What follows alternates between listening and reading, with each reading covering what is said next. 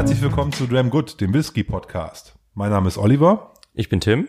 und wir wollen bummelig eine Stunde über das Thema Whisky sprechen.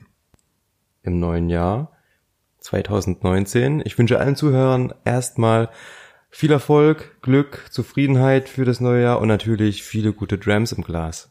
Ja, das wünsche ich euch natürlich auch. Ähm, Gesundheit hast du, glaube ich, noch nicht genannt. Sehr aber wichtig. die gehört, die gehört auch dazu. Und äh, das war weiterhin äh, der Gesundheit die Stange halten, um das ganze Jahr über durchzuhalten.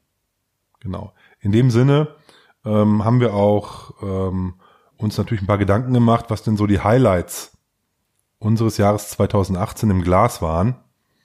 Und ähm, haben eine kleine Auswahl an Drams getroffen, die Top 5, die wir jeder haben, die uns, äh, also mir persönlich nachhaltig im Gedächtnis geblieben sind. Also sind vielleicht nicht die allerbesten, aber diejenigen, an die ich mich jetzt ohne Riesenrecherchen noch erinnern konnte aus dem letzten Jahr. Ja, so bin ich auch angegangen. ist ganz witzig. Und ähm, ich weiß nicht, hast du eine ähm, Abstufung, also Platz 1 bis 5 oder sind die bei dir alle gleich gewertet? Nein, ich habe die schon versucht zu priorisieren. nach äh, Werthaltigkeiten oder nach, äh, nach dem, was das Erlebnis in mir ausgelöst hat oder wie ich den fand oder so. Ähm, das ist in der Nachbesprechung natürlich immer ein bisschen einfacher, wenn man so drauf guckt, aber äh, nein, ich habe schon versucht, die zu ranken. Okay, das habe ich nicht gemacht.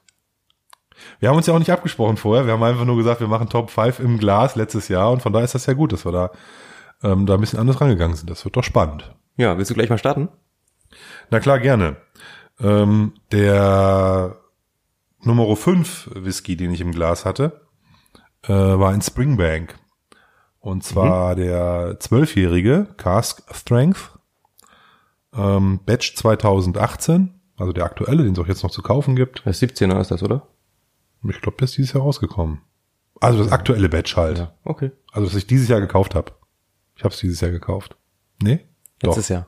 Nein. 2018, wir haben schon 2019. Ich habe es auf jeden Fall, habe die Flasche dieses Jahr aufgemacht und äh, 56,2 Prozent, irgendwie keine Ahnung, 70, 80 Euro oder sowas hat er glaube ich gekostet. Ähm, und ein super Teil. Von auch vom vom vom vom ersten Öffnen der Flasche ähm, bis hin zum jetzigen Stadium, wo der irgendwo, naja, ich würde mal sagen so noch ein Fünftel in der Flasche drin ist. Und der entwickelt sich und dem geht's gut und äh, der lächelt mich von meiner Bar in der Küche immer wieder mal so an. Und von daher, ähm, der begleitet mich jetzt schon länger und der ist super. Den Ja. habe ich sehr genossen. Ich, Ich mag auch, ich mag auch dieses, diesen, diesen, diesen Springbank-Flavor mit dem leichten Rauch. Ähm, irgendwie diese grasigen Noten, so ein bisschen Sherry mit drin. Mhm. Ähm, finde ich, finde ich, finde ich, finde ich geil. Ja, ich habe das äh, 17er Batch davon, also 2017er. Ich glaube, ich das 16er oder 15er Batch. Ähm, ziemlich leckere. Sache, stimmt. Hatte ich gar nicht auf dem Schirm für die 2018er. Naja. Was ist deine Nummer äh, 4? Meine Nummer vier ist eine Flasche, die insofern vor allen Dingen besonders war, als ich die hier nicht in Deutschland kaufen konnte, sondern mir die aus den Staaten mitgebracht habe. Okay. Und zwar war ich beruflich im Mai in Las Vegas und da gibt's einen riesengroßen Spirituosen- und Weinhandel, der größte von Nevada. Und ähm, der, also muss man sich vorstellen, wie so irgendwie gefühlt äh, von der Fläche her so sechs Lidls oder so von der Grundfläche. Ne? Also riesengroß. Und ähm, die hatten den Glen Grant 15 Jahre, Originalabfüllung, Batch Strength, also mit 50 Prozent, Mhm. deutlich mehr als die normalerweise haben, die so mit 43 oder 40 rausgehen. Und äh, First Fill Bourbon, super Teil. Ich muss gestehen, mein Sample ist noch zu. Ja, du, da hast du äh, mir was voraus, weil ich habe ich hab daraus eine Flaschenteilung gemacht und bin, glaube ich, glücklicherweise von den 70 CL nur so 50 losgeworden in der Flaschenteilung. Mhm. Habe die Flasche trotzdem aufgemacht und habe mich mega gefreut, dass ich noch 20 CL davon übrig hatte und habe die schwer genossen. Honigmelone in der Farbe und im Geschmack, Vanille, Bombe ohne Ende, Pudding, also wirklich ein absolutes Nachtisch-Zuckerstückchen. Also wirklich super, super lecker. Hat mich äh, Hat mir, hat mir, hat's mir wirklich angetan. Den hätte ich mir auch normal gekauft, wenn es den hier in Deutschland geben würde. Hat da irgendwie 90 Dollar oder so gekostet, also Mhm. umgerechnet vielleicht 80 Euro oder sowas. Und für einen 15-Jährigen fast, fast stärker, original abgefüllt, nur in den USA. Also eigentlich äh, stand in der, äh, im, im, bei den Whisky Experts, dass der nur in London, in Heathrow auf dem Flughafen verkauft werden soll. Warum der da in äh, Vegas gelandet ist, I don't know. Ich habe den zufällig da gesehen, aber das war, war ganz eindeutig meine Nummer vier. Genau. Nicht Super schlecht, Teil. dann weiß ich ja, was ich am Wochenende mal probieren muss. Ja, das solltest du tun. Da hast du, ähm, da hast du äh, tatsächlich was verpasst bis jetzt. Mhm. Aber du bist mir, wie gesagt, voraus. Du hast dein Sample noch. Meins ist schon lange getrunken, meine 20 CL. Die Nummer drei ist, fällt jetzt ein bisschen aus der Reihe. Und zwar ist das ein alter Katisag Blend, Aha. den ich äh, im Rahmen einer Flaschenteilung habe ich davon 10 Zentiliter erwerben können. Und äh, 25 Jahre mit 45,7 Prozent und irgendwie, keine Ahnung, eine 15 Jahre alte Flasche. Also vor 15 Jahre hat, 15, vor 15 Jahren hat der Flaschenteiler das Ding erworben Ja. Und hat die dann geteilt und der war auch traumhaft. Also extrem Sherry, dunkle Früchte, Schokolade, also ein absolutes, absolutes Superteil. Und äh, war ich wirklich begeistert von. Hätte ich gar nicht gedacht, dass ein, ein, ähm, ein Blend hier in der äh, Liste auftaucht. Aber der hat es mir echt angetan und da habe ich dem äh, Flaschenteiler nochmal geschrieben, ob er nicht noch was hat. Und? Hat leider nichts mehr gehabt. Das Ja, war alles schade. dann komplett verteilt. Genau. Ähm, Nummer zwei in der Liste ein, äh, ist ein unabhängig abgefüllter Mordlach von 1994, Single Cast Cherry Butt, äh, 54,2 Prozent äh, von Gordon und MacPhail. Klingt super. Ist so eine, ist noch in dieser alten braunen Mhm. Tube ge- dahergekommen, hatte so diese Teakholz ähm, Farbe und ähm, tolles Teil. Also auch so eine richtige Sherry-Granate, Tiefe drin. Ähm, der hatte alles, was, was ich mir eigentlich von so einem, von so einem, von so einem Sherry wünsche. Der hatte diese Kräftigkeit von dem Mordlach. Ähm, war auch ein super Teil. Habe ich auch, hat mich auch wirklich begeistert. Da habe ich auch ähm, vor, vor ein paar Tagen, als ich so die Liste gemacht habe, ist mir der auch als erstes im Übrigen eingefallen Okay. ne, dass ich den eigentlich mit in diese Liste mit reinpacken muss. Also der hat mich, der hat mich, ähm, den fand ich, fand ich richtig klasse. Der hat mich schon umgehauen. Ähm, am aller, allermeisten dieses Jahr hat mich allerdings ähm, ein anderer Whisky begeistert und das ist wieder ein Blend. Aber ein Blended Malt und zwar vom Michel Couvreur, dem ähm, belgischen unabhängigen Abfüller, der aus Frankreich heraus ähm, schottische Whiskys verbreitet. Das ist mal Multikulti. Ja, ja, das ist so ein, so ein zumindest ein, so ein schöner europäischer Ansatz. Ähm, der hat im, ich weiß gar nicht wo genau, aber der hat irgendwo in Frankreich so einen Felsenkeller und lagert da äh, alte Sherryfässer und, und eben seine Whiskys und reift da in kleinen Serien ähm, verschiedene Flaschen. Mhm. Und da habe ich auch wiederum ein Sample, weil mir die Flasche mit 180 Euro einfach zu teuer war, den Blossoming Old Sherried Ja. ähm, probiert. 45 Volumenprozente Alkohol.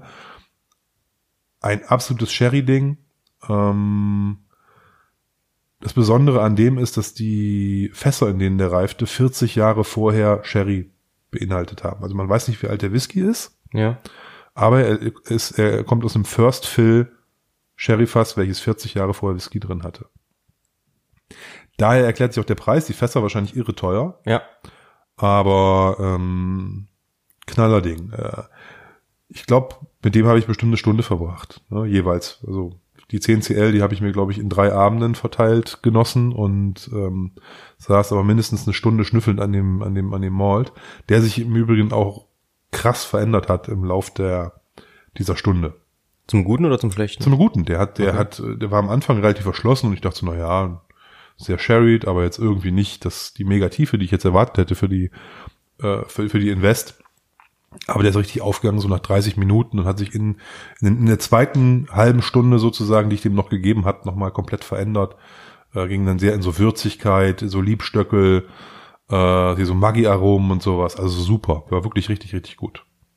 Hat mir gut. extrem Spaß gemacht. Maggi-Aromen. Ja, so wie Liebstöckel halt so ja. riecht, ne? Dann hast du halt noch dieses, ähm, diese, diese, dieser, diese alte, alte Sherry, diese alten Sherryfässer, dieses, dieses, dieses alte Leder, äh, staubiger Buchrücken, das ist auch ein trockener Malt irgendwie.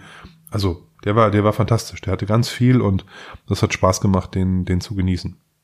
Ja, und ähm, das, das war, das war mit, das war eindeutig der beste, den ich dieses Jahr im Glas hatte, so von denen, die ich mich spontan so erinnert habe. Okay, das klingt gut. Ja, das sind meine, meine Top 5 2018. Nicht schlecht. Ähm, ich habe jetzt auch mal versucht, eine kleine Reihenfolge bei mir reinzubringen. Und ähm, ich starte mit einem Malt, den ich irgendwann, glaube ich, im 2017 schon gekauft habe, aber 2018 erst geöffnet habe, mal bei einem Stammtisch. Und der hat mich insofern sehr positiv überrascht, als dass er ähm, sehr viel älter wirkt, als dass er eigentlich ist. Und zwar ist das der ähm, Ben Romach 15. Hm, mhm. Ähm, die Brennerei gehört zu Gordon MacPhail und ähm, die haben in ihrer Standardrange einen 10-jährigen, einen 10-jährigen in Fassstärke und einen 15-jährigen. Und ähm, der ist einfach toll. Der hat leichten Rauch, der hat extrem viel tiefen Sherry auch, ähm, ohne gleichzeitig so eine überladene Sherrybombe zu sein. Der macht einfach Spaß zu trinken. Der hat ein gewisses Alter, der ist gesetzt, ähm, 46 Volumenprozente und den gibt's, wenn man Glück hat, für, ich glaube, 55 oder 60 Euro. Ich hätte jetzt auch gesagt, so 60 Euro oder sowas. Naja, aber cool. Genau, und der hat mir übers Jahr hin ähm, viel Spaß gemacht. Die Flasche ist jetzt ähm, fast leer und ähm, ich glaube, das ist auch einer zum Nachkaufen. Wie hat sich die entwickelt, die Flasche? Mit abnehmendem Füllstand? Ist da was passiert, weil der auch einen gewissen Rauchanteil hat?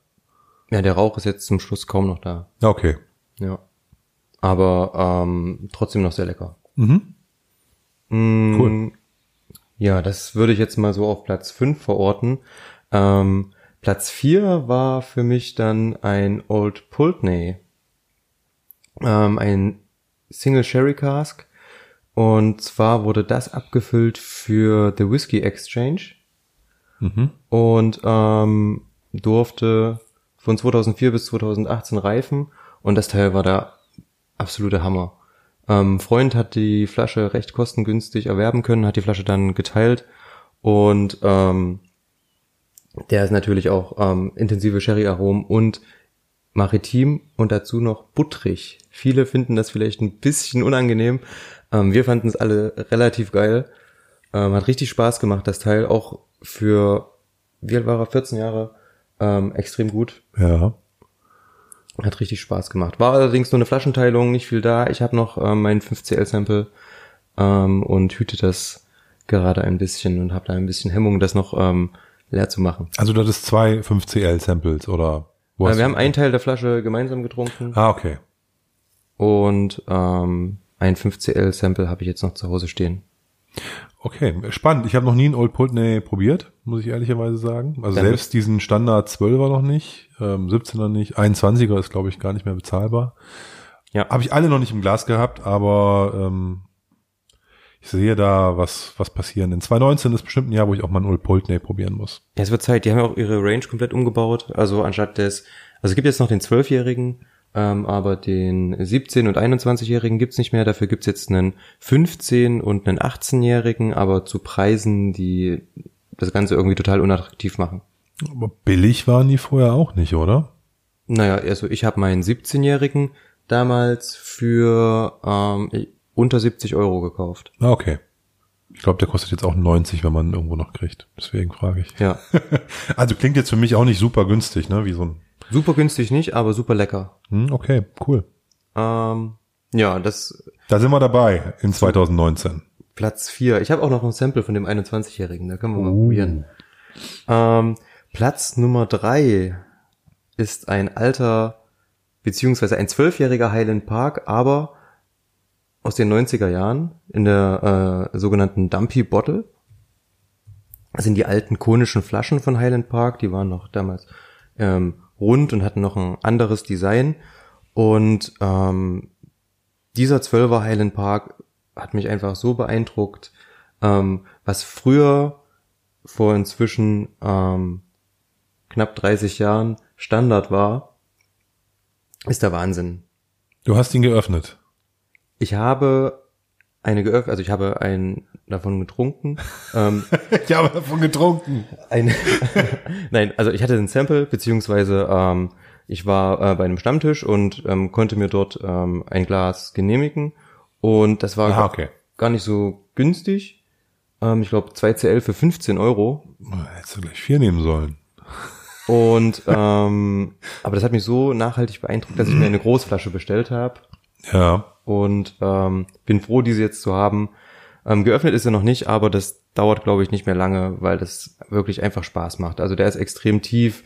Ähm, da spürt man noch den ähm, diesen diesen Rauchanteil wirklich ähm, und fast nicht vergleichbar mit dem aktuellen Zwölfer. Macht richtig Spaß. Ja, ich, ich weiß nicht, ich weiß nicht, von, von welcher Ecke Highland Park so herkommt von früher. Also ich kenne alte Abfüllungen von denen nicht, aber der Zwölfer, den die heute produzieren, ist ja schon irgendwo ein gängiger Supermarkt-Whisky, zumindest in den etwas besser sortierten Supermärkten.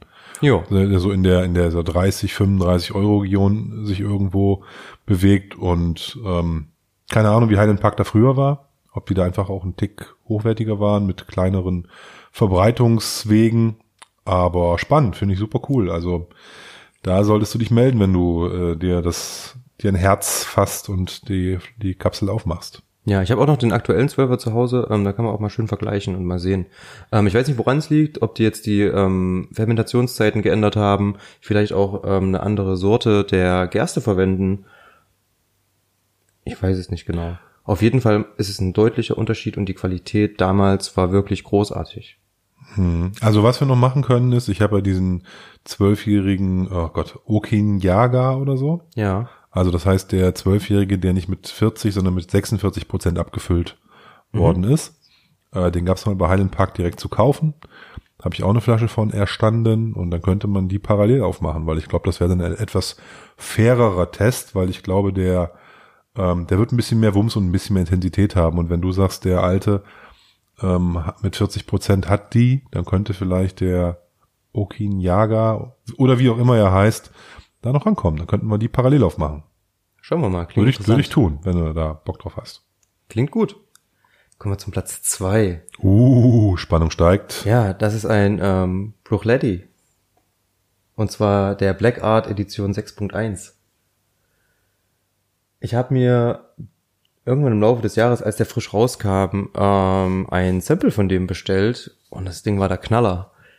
Der hat der hat einfach so viel Spaß gemacht. Der hat Tiefe gehabt, ganz viel Frucht, Honig, ähm, ganz, ganz leichten Rauch. Ähm, ich weiß gar nicht, wie alt er ist. Der hat auf jeden Fall, glaube ich, auch die 20 schon geknackt. Ähm, ein richtig, richtig toller Malt. Und ähm, da bin ich auch froh, dass ich da noch ein kleines Sample von zu Hause habe und bin da auch lange am überlegen gewesen, ob ich mir davon eine Großflasche hole, aber 270 Euro ja, ne? sprengen mein Budget. Geht einfach nicht. Ja, die hauen schon ganz schön rein bei Buchladi, ne? Ja. Wahnsinn.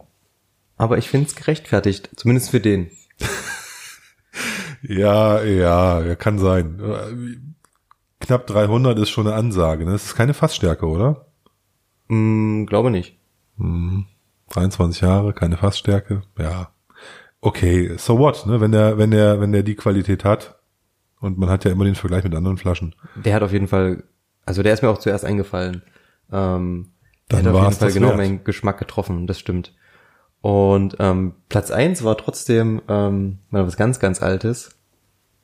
Beziehungsweise von vor langer Zeit, ähm, ich glaube von 1978.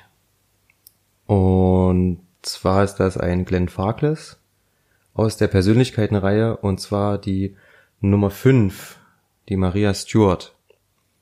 Und ähm, ja, ein Stammtischmitglied, bei dem wir einen entspannten Abend verbracht haben, ähm, hat den irgendwann einfach auf den Tisch gestellt und meinte so, hier, der ist zum Trinken da, ähm, der soll ja auch nicht schlecht werden. Und da haben wir uns ähm, damals zu zweit ähm, das Sample über eine Stunde lang quasi gegönnt. Und das war auch so ein Ding. Da wollte ich gar nicht trinken, wollte ich einfach nur riechen. Also es hat sowas hatte ich vorher noch nicht im Klar. Es war für mich komplett irgendwie was Neues. Es war so wirklich alt, ähm, noch ganz voll, ähm, wahnsinnig komplex. Ich wusste gar nicht, wo ich zuerst hinriechen sollte und ähm, hat richtig auch wirklich viel Spaß gemacht und war für mich auch, wie gesagt, was komplett Neues, ähm, was ich bis dahin irgendwie ähm, noch nicht probiert hatte. Also Glenn Farkley sicher hatte ich schon im Glas, ähm, aber irgendwie den 15-Jährigen oder mal ähm, auch einen 21-Jährigen. Ähm, vielleicht auch einige aus der, ne, diese 1993er, 95er Serien, diese Limited Rare Bottlings.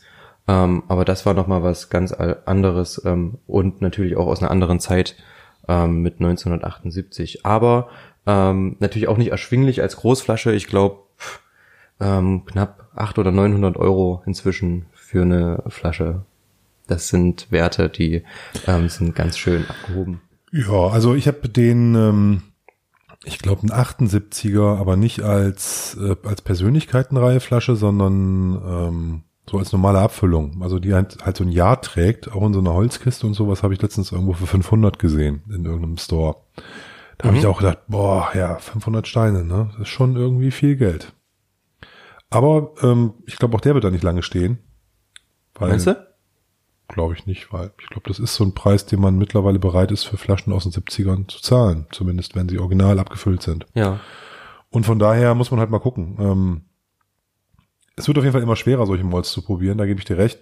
Und irgendwann machen auch Flaschenteilungen keinen Spaß mehr, wenn du nachher 1000 Euro ähm, für eine Flasche ausgeben musst und äh, machst dann Flaschenteilung, dann jeder dann ein oder zwei CL bestellt, das ist ja auch sinnlos. Ja, das also, stimmt. 2 CL von irgendeinem Mega McKellen, der dann irgendwie 3000 Euro die Flasche kostet und dann zahle ich dafür 150 Euro für 2 CL. Macht auch irgendwie, finde ich, ja, da bleibt der Reiz für mich dann irgendwo auf der Strecke, auch so einen coolen Malt mal zu probieren. Ja, würde ich persönlich auch nicht machen. Aber ähm, dieser kleine Fakt, hat mich insofern auch angefixt, als dass ich ähm, jetzt zwischen ähm, Weihnachten und Neujahr an einer Flaschenteilung teilgenommen habe, und zwar ähm, von einem Glenn Farkless Christmas Malt 1968. Und wow. da hat irgendjemand eine günstige Flasche aufgetrieben und hat die geteilt in einem Whisky-Forum und ähm, da habe ich, glaube ich, für 2 CL noch nicht mal 30 Euro oder so bezahlt. Ähm, was ja auch eigentlich schon viel Geld ist, ähm, aber vergleichsweise für das Alter ähm, wenig Geld ist. Ja, definitiv würde ich auch sagen. Das geht noch. Das kann man noch mal machen. Ich habe ähm, im aber ich glaube, das war schon vorletztes Jahr, mal so einen alten Glenn Livet aus den 60ern, da habe ich mal zwei CL für 25 Euro mal gemacht. Mhm. Das war auch völlig okay, ne? ähm, fand ich vom Preis her. Ne? Das, ob ich nun abends in eine Kneipe gehe und ein paar Bier trinke oder ob ich mir einmal so zwei CL gönne, ähm, das kommt dann vom Pricing her aufs Gleiche raus. Von daher habe ich gedacht, kann man machen. Ähm, aber ja, sowas macht man ja auch nicht jeden Tag. Das ist ja nicht der Daily Dram, von daher Mal geht das. Und für, für den Kurs finde ich das auch noch akzeptabel. Ja, absolut. Ähm, ich finde es auch total interessant, einfach solche alten Sachen ähm, mal zu probieren. Und irgendwie finde ich in der Flaschenteilung einfach ein super Weg, das ähm, zu ermöglichen. Weil, wie gesagt, mein Budget gibt's nicht her, ähm, mir solche ähm, Großflaschen oder überhaupt Abfüllungen leisten zu können. Und ähm, ich finde, da können wir auch mal drüber reden, über Flaschenteilungen. Flaschenteilung, ja gerne. Also ist ein super Thema, finde ich. Ich habe, ähm, da fallen mir ziemlich viele Sachen ein, die da diskussionswürdig sind. Also grundlegend, ich glaube, das habt ihr da draußen, die ihr uns zuhört, äh, mitbekommen. Ähm, wir benutzen, wir, wir, wir machen Flaschenteilungen selber. Wir nutzen diesen Service, den auch andere äh, uns damit bieten, äh, Malls zu probieren, die wir entweder nicht kennen und einfach mal probieren wollen, bevor man das Geld dafür in die Hand nimmt. Oder ähm, dass man sagt, die, da ist mir eine Flasche einfach zu teuer und ich möchte aber trotzdem mal was Exklusives probieren, ohne gleich mhm. 300, 400, 500, 600 Euro in die Hand nehmen zu müssen. Ja? Und ähm, das finde ich ist eine ist, ist, ist grundsätzlich eine spannende ähm, spannende Geschichte, auch wenn es natürlich den einen oder anderen Fall, Fallstrick bereithält. Ähm, gerade vor dem Hintergrund, dass das Ganze ja, ähm, ich würde mal sagen, auf Vertrauen basiert. Absolut, so absolut.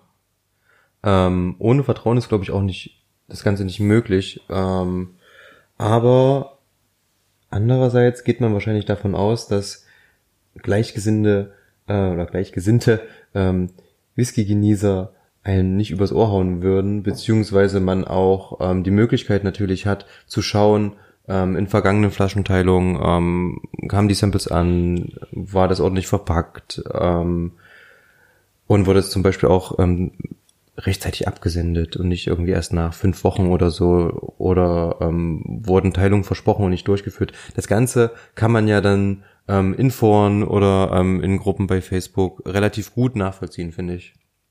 Ja, definitiv, glaube ich auch. Ähm, wobei, man muss das dazu sagen, wir sprechen ja jetzt von privaten Flaschenteilungen und nicht von professionellen. Ja. Ne? Es gibt ja zum Beispiel hier von äh, dem Arne Wesche, Wiesche, ich weiß gar nicht, von wick.de, wie heißt ja. der? Arne Wesche, Arne Wiesche, keine Ahnung. Wesche. Ähm, der hat ja so ein, ähm, so ein Flaschenteilungsprogramm in seinem Store, mhm. wo der halt Bottles, die der da hat, eben ähm, in so eine kleinen 3CL-Fläschchen abfüllt. Ja. Eben um zu, um zu, ähm, zu ermöglichen, dass man halt mal ein Malt probiert. Ähm, das ist aber kommerziell und das merkt man auch an den Preisen dort. Die sind natürlich ja. ein, äh, mit einem mit einem Gewinnaufschlag verbunden oder mit einem Aufwandsaufschlag zumindest. Während hingegen ähm, die Flaschenteilungen, die wir so machen, ja komplett unentgeltlich sind und der Aufwand eben das ist, was derjenige, der so eine Flasche teilt, als Investition in dieses ganze Projekt mit reinbringt. Das ja. heißt, ähm, dass man eben den Flaschenpreis zugrunde legt, den man meint, dass diese Flasche wert ist. Dann bietet man das ganze Ding an, eben genau zu dem CL-Preis. Und ähm, dann kann sich jeder überlegen, ob das fair ist oder nicht. So, ne? Mhm. Und, ähm, aber es dient auf jeden Fall nicht irgendeiner Form von äh, Gewinnerzielung oder gar auch Aufwandsentschädigung eigentlich nicht. Ja. Naja, Aufwandsentschädigung finde ich schon. Also, oder meinst du jetzt die investierte Zeit? Nein, nein, ich meine, da kloppt jetzt keiner irgendwie einen, einen 100 Euro Malt für 150 raus zur Teilung. So, Ach so, ne? nein. Also weil nicht. er sagt, ich habe jetzt hier zwei Stunden abgefüllt und deswegen möchte ich jetzt und Etiketten beschriftet und mir die Mühe gemacht und bin zur Post gelaufen. Deswegen will ich jetzt 50 Euro Aufwand ja. dafür haben. Das nee, wollte ich damit sagen. Das absolut nicht, aber zum Beispiel die Etiketten an sich, die Samplefläschchen, die Maxis, das Verpackungsmaterial, kostet ja auch alles. Und da, ich weiß nicht, ich schlag immer ähm, für die Verpackung, was kosten Maxi? 2,60, ich schlag 30 Cent dafür drauf. Ich weiß es gar nicht. Ja, ich, also, müsste, ich, ich gucke mir, ich gucke eigentlich immer nur, was die anderen so machen und dann haue ich das auch mit drauf. Ich habe das mir selber noch nie so genau kalkuliert. Okay. Ähm, das ist am Ende ist, macht das jetzt, glaube ich, auch den Kohl nicht so fett. Ne? Wenn du guckst bei zwei, drei Teilungen, die nehmen ja. alle ungefähr den gleiche Geld für die Umverpackung, für das Fläschchen und so. Und ob du ja. bei Flaschenland oder bei Flaschenshop oder sonst wo dir die kleinen Glasfläschchen bestellst, die werden überall irgendwas zwischen 70 und einem Cent und einem Euro kosten. Mhm. So, und dann kommst du ja ungefähr auf das gleiche raus. Genau. Ähm, oder wir machen das wie bei uns am Stammtisch, dass man sagt, man guckt halt in seiner Kiste, was für leere kleine Flächen hat man noch und dann entfallen diese Kosten halt auch noch. Es entfällt Porto, weil wir sie ja zum Stammtisch mitbringen und so ja. ist natürlich noch schöner, wenn man das in einer kleinen Runde teilt, ähm, wo man halt sagt, hey, wir sind hier fünf, sechs Leute und da kann man dann so ein, ähm, so ein Fläschchen auch mal schön aufteilen. Das stimmt, absolut. Ähm, hast du bis jetzt schon mal schlechte Erfahrungen mit Flaschenteilungen gesammelt? Also kam irgendwie mal etwas nicht an oder keine Ahnung, ist meine Flasche ausgelaufen, weil die nicht korrekt verschlossen war oder irgend sowas? Nein, eigentlich nicht. Ich habe ähm, ich habe einmal eine Maxi gehabt, die war, ich glaube, anderthalb Monate unterwegs. Was? Die ähm, da waren Zahlen, da hat derjenige, der mir die geschickt hat, einen Zahlendreher bei der Postleitzahl draufgeschrieben. Mm, okay. Und es ist wohl bei Maxi-Briefen so, dass die halt dann nochmal in ein gesondertes Paketzentrum wandern und dort so, naja, mit einem Bearbeitungsstau von irgendwie vier Wochen dann neu mhm. äh, rückgesendet werden an den Absender. Und deswegen hat der Kollege, der, das, der diese Flaschenteile gemacht hat, erst irgendwie fünf Wochen später die das Ding zurückgekriegt. Ja. Oder sechs Wochen später oder so.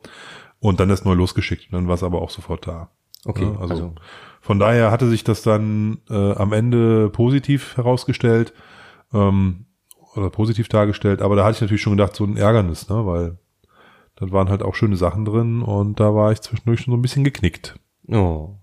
Ja, doch, klar. Da, ähm, man macht sowas, freut sich drauf und dann ähm, kommt das nicht an und der Kollege auf der anderen Seite sagt die ganze Zeit, nee, habe ich aber abgeschickt, schon vor ja. fünf Wochen und jetzt, dann passiert nichts. Ja, und ähm, Der hatte schon äh, netterweise gesagt, du, ich habe die Flasche eh nicht komplett verteilt, ich fülle das nochmal so auf meine Kappe ab. Mhm. Also super nett, super fair, weil normalerweise ist das eben Risiko des Empfängers Ja. und nicht des Verteilenden, wenn was mit der Post nicht ankommt. Und von daher fand ich das ein super feiner Zug, war aber dann am Ende gar nicht nötig, weil äh, es kam dann doch an und alle waren glücklich. Ja, man generiert ja auch ganz schön ähm,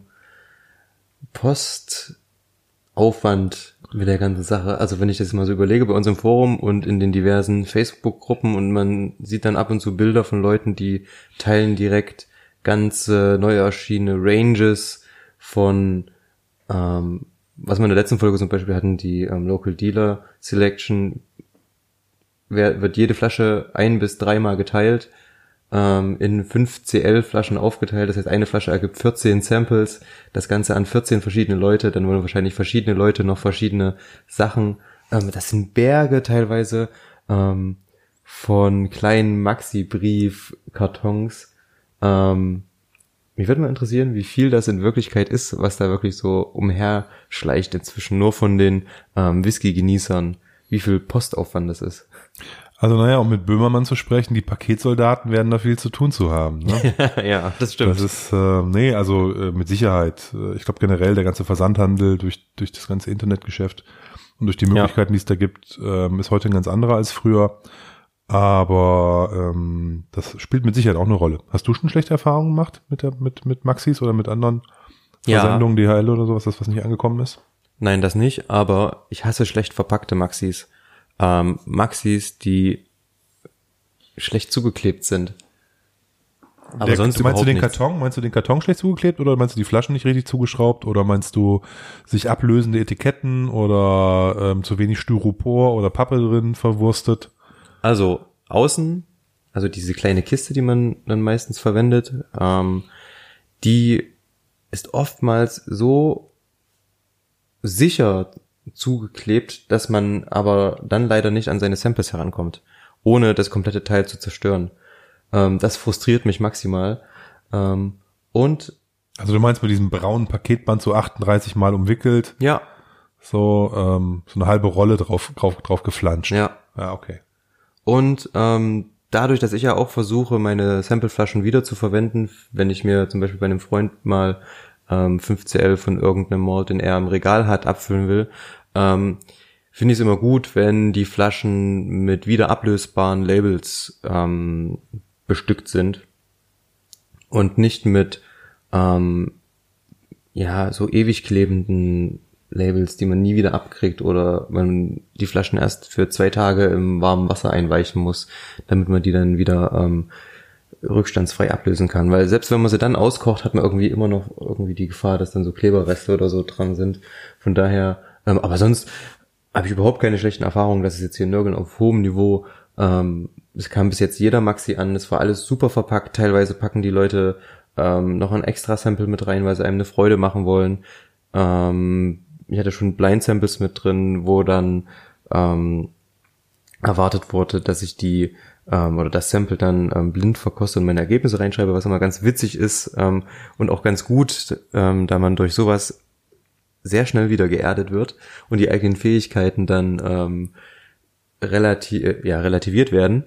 Und ähm, ja, ab und zu ist mal eine Süßigkeit mit drin oder so. Ähm, sehr schön eigentlich. Und ähm, es geben sich wirklich ähm, viele Leute ganz viel Mühe.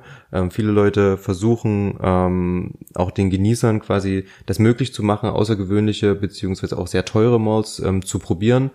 Und ähm, das finde ich verdient auch irgendwie Respekt ein bisschen Dankbarkeit und es ist so ein gegenseitiges Geben und Nehmen. Jeder macht mal eine Flaschenteilung, es gibt andere, die machen das, ähm, naja, nicht professionell, aber schon im größeren Maßstab. Ne? Es gibt zum Beispiel ähm, einige Facebook-Gruppen, wo dann einzelne Leute ähm, Flaschenteilung anbieten und das ist dann nicht eine Flaschenteilung mal im Monat, das ist dann teilweise täglich eine neue oder ähm, pro Woche wirklich mehrere Flaschenteilungen. Und da ist mir aufgefallen, ähm, dass in einer Facebook-Gruppe, die, ähm, ich nenne den Namen jetzt mal nicht, aber ähm, Punkt, Punkt, Punkt, Flaschenteilung heißt die. Und da hat jemand wirklich versucht, demjenigen, der die Flaschen teilt, ähm, richtig eins reinzuwirken, indem er ähm, die Person bei seinem Arbeitgeber und beim Finanzamt ähm, verpfiffen hat, ähm, beziehungsweise anschwärzen wollte, dass er ein Scheingewerbe ähm, mit seinen Flaschenteilungen ähm, betreibt. Okay. Und das fand ich ganz schön gruselig, ähm, was das für Ausmaße annehmen kann. Ähm, sicher ist es ein großer Aufwand, wenn man pro Woche mehrere Flaschenteilungen durchführt. Ähm, der hat dann auch ähm, die Samples zu Hause gelagert, wenn jemand nicht jede Woche quasi einen neuen Maxi oder ein neues Paket bekommen wollte mit ähm, einzelnen Samples, gab es dann Kisten bei ihm zu Hause, wo man quasi seine Samples lagern konnte und dann, wenn man zum Beispiel zehn voll hatte, gab es dann mal ein Paket ähm, mit den aktuellsten oder mit den aktuellen ähm, Samples, die oder Flaschenteilungen, an denen man teilgenommen hat. Klingt schon fast ein bisschen professionell. Klingt total professionell. Beziehungsweise würde ich sagen, mit viel Werf und mit viel Leidenschaft umgesetzt, weil Mhm. ähm, das erfordert ja eben nicht nur ähm, einen gewissen Aufwand an Platz und auch an Lager und sowas, ne? Also, also ähm, Regale oder Kisten oder weiß der Geil was, sondern ja auch an Zeit. Also da muss ich sagen, wenn ich hier mal sitze und zwei Flaschen teile und ich sitze hier zwei Stunden lang und dann schreibe ich nochmal eine halbe Stunde lang die Etiketten voll oder eine Dreiviertelstunde Mhm. und dann äh, darf ich das Ganze noch irgendwie in Pakete packen und dann darf ich den ganzen Krempel noch zur Post bringen. Das ist schon Aufwand, wenn ich mir das jeden Tag gönnen würde. Hm. Also von daher verdient das meiner Meinung nach eher auch, wie du richtig sagtest, eine gewisse Form von Dankbarkeit, dass solche Leute sowas machen. Ähm, keine Ahnung, warum man da angeschwärzt wird. Was ist denn da, was ist denn da rausgekommen am Ende? Ähm, es gab dann ein Gespräch mit dem Arbeitgeber und so weiter und so fort. Und was aber im Endeffekt auch wegen dieser Schein, ähm, wegen des Scheingewerbes rauskam, ist, dass es natürlich kein Scheingewerbe ist, da ein Gewerbe immer ähm, eine Gewinnerzielungsabsicht voraussetzt. Und Mhm. die bestand einfach nicht. Von daher ist das ja schon mal überhaupt nicht möglich, dass es ein ähm, Gewerbe ist. Und damit war die Sache auch direkt schon vom Tisch. Ja, ähm, der gute Mann hat weder Gewinn gemacht und selbst hätte er etwas Gewinn gemacht und diesen dann wieder in neue Flaschen investiert, wäre am Ende des Jahres wahrscheinlich trotzdem nichts übrig geblieben. Dadurch, dass er einfach auch ähm, berechtigt wäre, seine Ar Arbeitszeit anzurechnen. Ja, und das klar. hat er ja in keinster Form gemacht. Das heißt, es war ein absolutes oder ist ein absolutes Verlustgeschäft ähm, und würde vor dem Finanzamt als Liebhaberei angesehen und damit wäre es überhaupt kein Gewerbe. Ist direkt Ja. vom Tisch. Fair point. Also finde ich gut. Ähm, Es ist ein Hobby. Ja, und so, so sollte man das dann auch sehen. Aber es ist, äh, muss ich schon sagen, ein zeitintensives Hobby, zumindest wenn man das auf dem Niveau betreibt, wie der äh, Punkt, Punkt, Punkt Flaschenteilung. Ja, aber andere gehen sechsmal die Woche in die Muckibude für drei Stunden und der macht halt sowas. Also ich glaube, da kriegt man auch Muskeln, ne? Also vom Flaschenteilen, wenn man das jeden Abend macht, ich glaube, das ist, äh, das ist auch ein Fitnessprogramm, bin ich mir ziemlich sicher. Und allein das Gerenne zur Post immer mit so einer schweren Kiste. Mhm. Das stimmt, das stimmt. Da bin ich mir sicher, da geht, da kommen schon einige Kilometer zusammen. Nee, spannend. Ich muss noch mal ganz kurz reingrätschen zum Thema Blind Samples. Ja, ähm, da ist mir nämlich gerade so ein Gedanke gekommen, als du gesagt hast, du freust dich, wenn du so ein Blind Sample kriegst. Irgendwann vor Weihnachten ähm, kam so ein Video von Pat Hock, so einem prominenten YouTuber zum Thema ähm, zum Thema Whiskys und der ver ver vertestet ähm, da viele Sachen, haben wir auch, glaube ich, schon drüber gesprochen im letzten Genau. Podcast. Und ähm, der hat eine, hat in, in irgendeinem Video vor Weihnachten erzählt, dass ihm jemand etwas nicht so Schönes in ein Blind Sample reingefüllt hat. Ähm, Mhm. eine, eine hellgelbliche Flüssigkeit, die er sich auch ins Glas eingeschenkt hat und dann relativ schnell gemerkt hat, was es ist. Und äh, dann natürlich das Video abgebrochen hat und das Ding weggekippt hat. Verständlicherweise. Verständlicherweise. Und der dann so gesagt hat, na ja, wenn man so irgendwie ein paar tausend Follower hat, dann kommen irgendwann auch die Hater und die Trolle raus und die ähm, versuchen einen dann zu ärgern und, in, und investieren Zeit darin, ähm, auch mal nicht so schöne Dinge zu tun. Ähm, das heißt, ich würde zum Beispiel auch gerade im Nachgang zu der Story ähm, wirklich auch nur ein Blind Sample probieren von Leuten, die ich kenne. Ja. Muss ich ehrlicherweise sagen. Wenn mir jetzt irgendjemand was zuschicken würde, den ich nicht kenne, würde ich auch sagen, so sorry. Ähm, das mache ich nicht auf, trinke ich nicht, kommt klar, kann gleich wieder weg. Naja, aber man riecht ja schon. Ja, weißt du, weißt ja nicht, was die Leute dir antun wollen, ne? Die können da Tabasco reinmachen oder Ja. irgendeinen Scheiß, ne? Also irgendwie, ähm, irgendwo in der Nähe von Bielefeld hat irgendein verrückter Typ in so einer, bei so einem Maschinenbau den Leuten Schwermetalle aufs, auf die, auf die Pausenboote drauf gestreuselt. Und da sind irgendwie, ich weiß nicht, ob die Leute alle gestorben sind, aber da gab es auf jeden Fall irgendwie Schwerverletzte und ähm, bis die irgendwann rausgefunden haben, dass das ein Typ ist, der da für einen Haufen Vergiftung im Haus verantwortlich ist. Ne? Also es gibt schon irgendwie komische Menschen da draußen. Ja. Und äh, von daher, ähm, ja, weiß ich nicht. Ist auf jeden Fall, ähm, seit der Story habe ich da so ein bisschen Argwohn. Nicht jetzt, überhaupt nicht. Und das muss nochmal noch mal, ähm, klarzustellen, ne? bei den Leuten, die man jetzt irgendwie äh, aus dem Forum kennt, die einen guten Leumund haben, die auch testiert viele Flaschenteilungen gemacht mhm. haben, die als äh, von einem großen Auditorium auch als positiv bewertet wurden. Aber so bei Leuten, die man gar nicht kennt, so aus dem Nix, die auch keine, keine Vita quasi in diesem, in diesem, in dieser Szenerie haben, ja. kein, kein, kein, niemanden, der sagt, hey, ich kenne den persönlich oder so, da würde ich mich schon schwer tun. Das gleiche gilt im Übrigen auch für Flaschenteilungen, vielleicht nicht bei irgendwelchen Standards, ähm, aber wenn jetzt jemand sagt, hey, ich habe hier eine 600 Euro Flasche und möchte die teilen und keiner kennt den, hm. Ja, da ist man erstmal vorsichtig. Man hm. sollte vorsichtig sein, definitiv.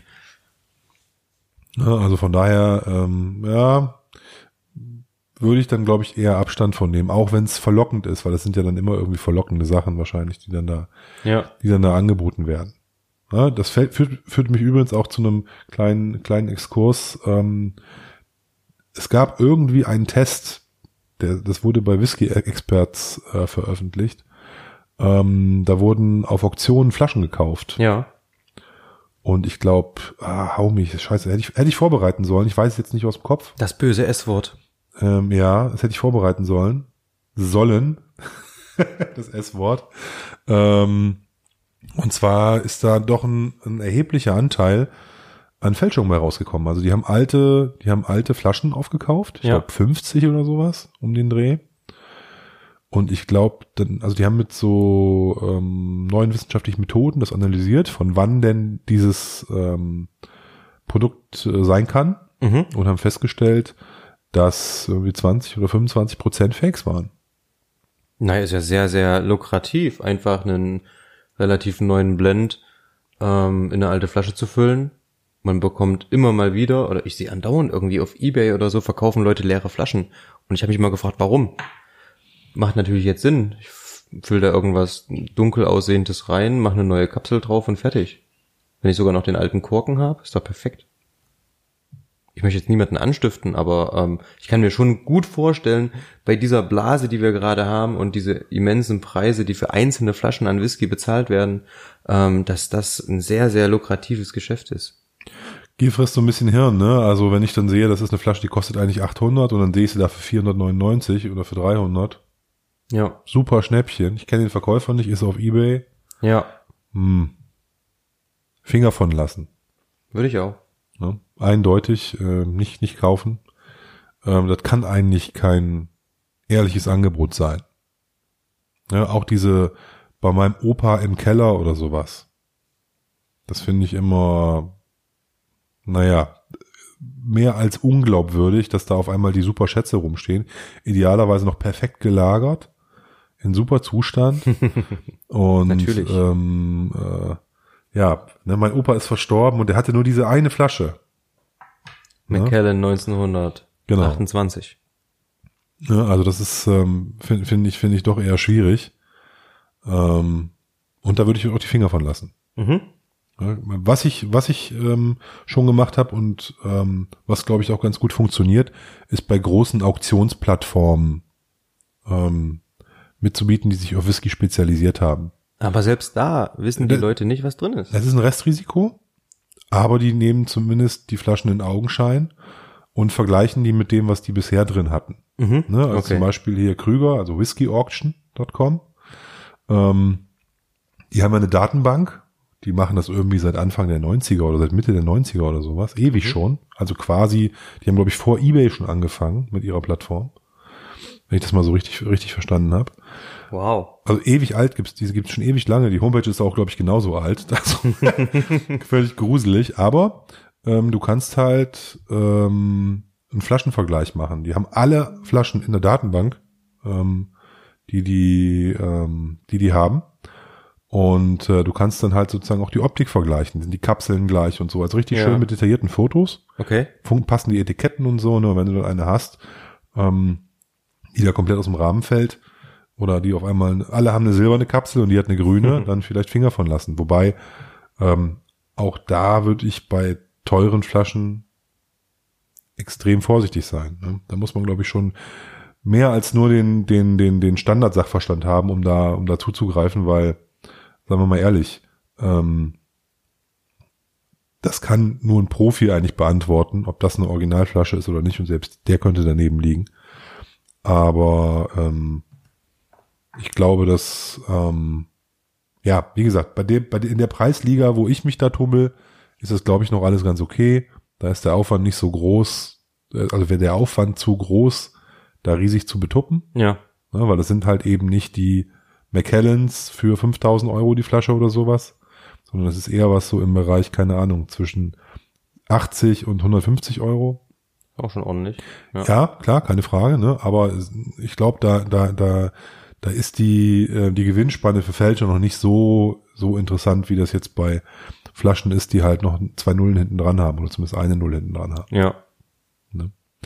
Von daher, ähm, ja, aber ich meine, es kann einen überall erfassen, so ein Problem. Ne? Also mittlerweile haben ja auch fast alle Händler, die eigentlich nur neue Flaschen haben, auch irgendwie alte Flaschen im Programm.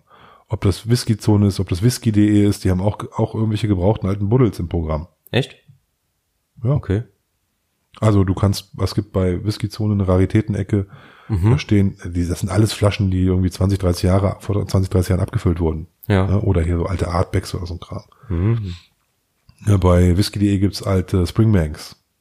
Kostet 5000 Euro die Flasche oder so. Also das ist halt ähm, irgendwie sowas, ne? Ich habe es jetzt nicht mehr ganz im Kopf, aber so, so um den Dreh, ne? Ja. Also von daher, das sind alles Flaschen, die jetzt ähm, nicht aktuell sind und die irgendwie mal zu denen ja gekommen sind und da weiß ich nicht, ob die eine Prüfung machen oder wie das, wie das funktioniert, aber auch da kann man sich natürlich nicht 100% gewiss sein, dass die das drauf haben, das zu erkennen. Ein Restrisiko bleibt auch da. Ja, das stimmt. Ja, wenn ich mir einen Glen Grant zwölf Jahre auf dem Supermarkt hole, ist das Risiko, dass der gefälscht ist, relativ gering. Das wäre wahrscheinlich ein bisschen viel Aufwand. Dass der Rewe, dass, dass der Rewe da Apfelsaft reinfüllt, ja, wahrscheinlich schon. Haben wir noch ein Thema für heute? Ja, ich glaube, Flaschenteilung haben wir ganz gut abgegrast, ne? Ja. Gibt's eigentlich nicht mehr viel zu sagen.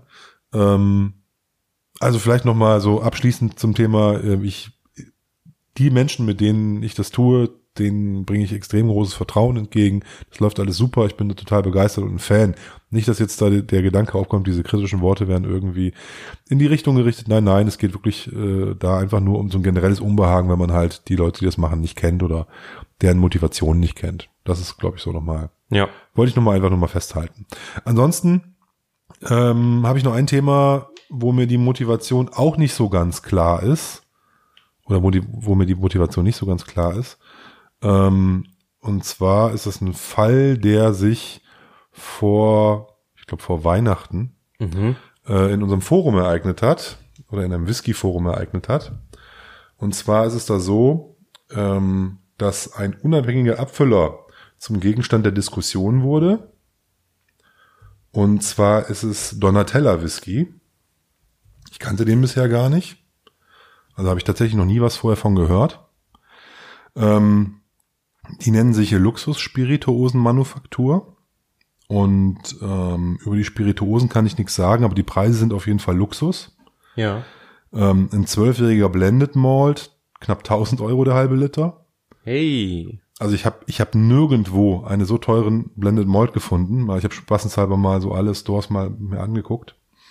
Ähm, also zwölf Jahre Blended Malt, 1000 Euro habe ich nirgendwo gefunden. Ähm, und äh, das geht dann so weiter bis äh, einem zu einem 50, die haben vier oder fünf Abfüllungen, äh, bis zu einem 50-jährigen Single Grain. Da kostet der halbe Liter 90.000 Euro.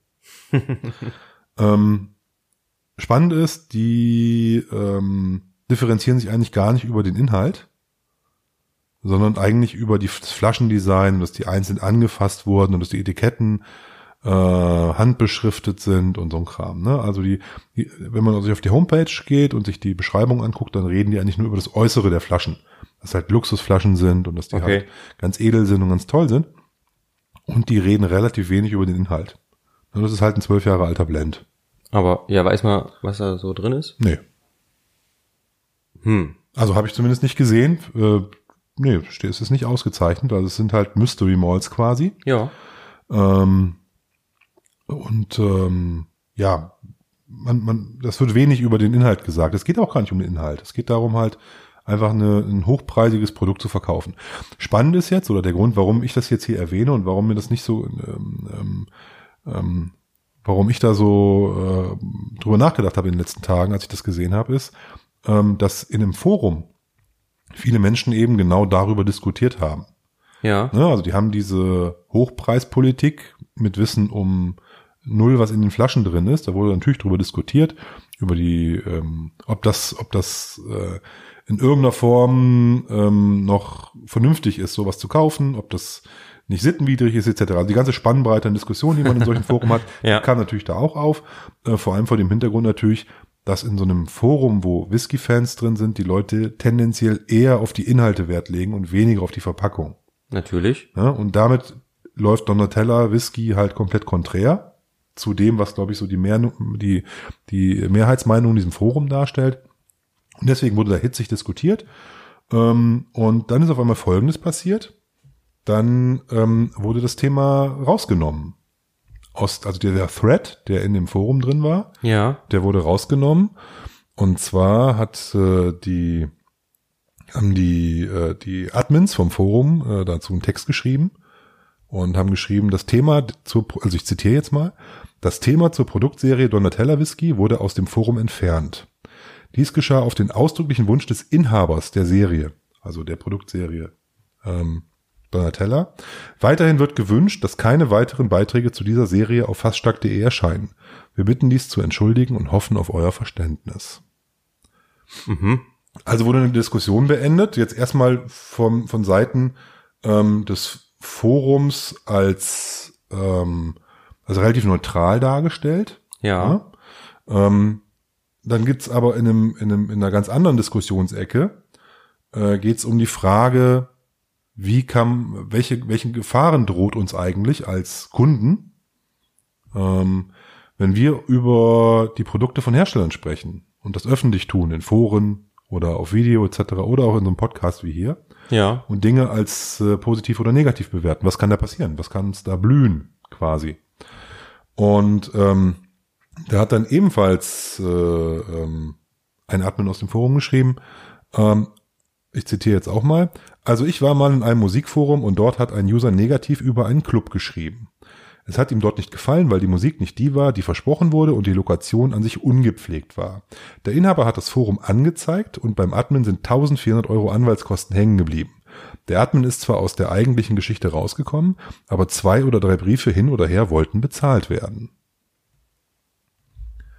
Also sprich, was ist in dem Fall passiert, der da geschildert wird?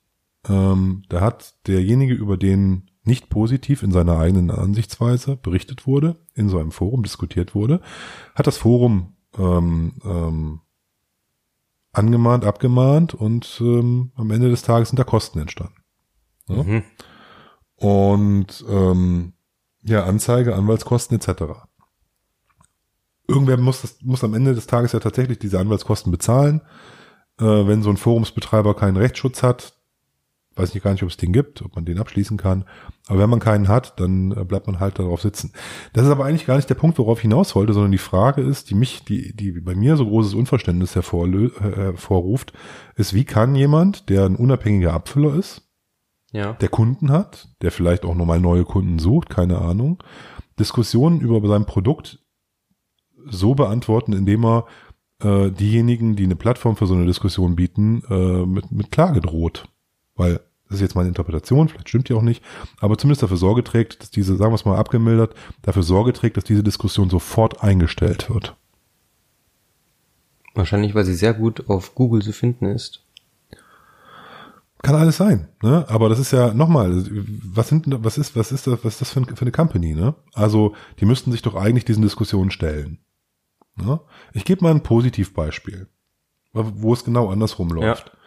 Ähm, wir haben auch schon mehrfach drüber, das ist eigentlich jede Folge. Sorry, Marco Der Bonn. gute Marco. Sorry, sorry, Marco Bonn, dass wir dich hier wieder jetzt hier prominent machen, ne? Aber ähm, der hat ja diesen 77er Speyside ähm, rausgebracht, der ähm, eben auch extrem heiß diskutiert wurde im Forum. Ne? Ah, es geht um die Labels, ne? Da ging es um die Labels Ja. und zwar haben die, da ist halt eine ja, leicht bekleidet, kann man nicht mal sagen, eine sportlich bekleidete Lady vorne drauf, die so ein bisschen lasziv guckt. Ja, kann man das so sagen? Ja, kann man so sagen vielleicht. Und ähm, da kam dann die Diskussion auf, ob das Ganze, also A, dass das natürlich ein ganz hässliches Etikett ist, das Mhm. überhaupt nicht schön ist und so. Und da war, war glaube ich, die Mehrheit der Leute haben gesagt, das wäre irgendwie nicht geschmackvoll und etc. etc. und spiegelt nicht das wieder, was wir eigentlich sehen wollen. Und dann gab es noch jemanden, der gesagt hat, das ist sexistisch. Und hat Ja. so diese doch etwas derbere äh, Punkt reinge reingebracht, dass es halt Sexismus ist und dass darüber halt versucht wird, ein Produkt zu verkaufen etc. Da, und dann entspann sich eine ganz, eigentlich eine ganz coole Diskussion darüber, was Sexismus ist, was wären da, wenn er sich, wenn da jetzt ein Tarzan drauf wäre, wäre das auch Sexismus und so. Also da ging es so eine gute Diskussion hin und her. Und was ich dann, und jetzt kommen wir zum Marco Bonn, cool fand, der hat sich im Forum angemeldet, der eigentlich kein Forums-User ist, Ja. hat da einen, hat da einen üppig, also ein längeres Statement zugeschrieben, warum er die Flasche so designt, was er davon hält, warum er das macht, Mhm. äh, hat sich da, hat sich der Diskussion gestellt Ja.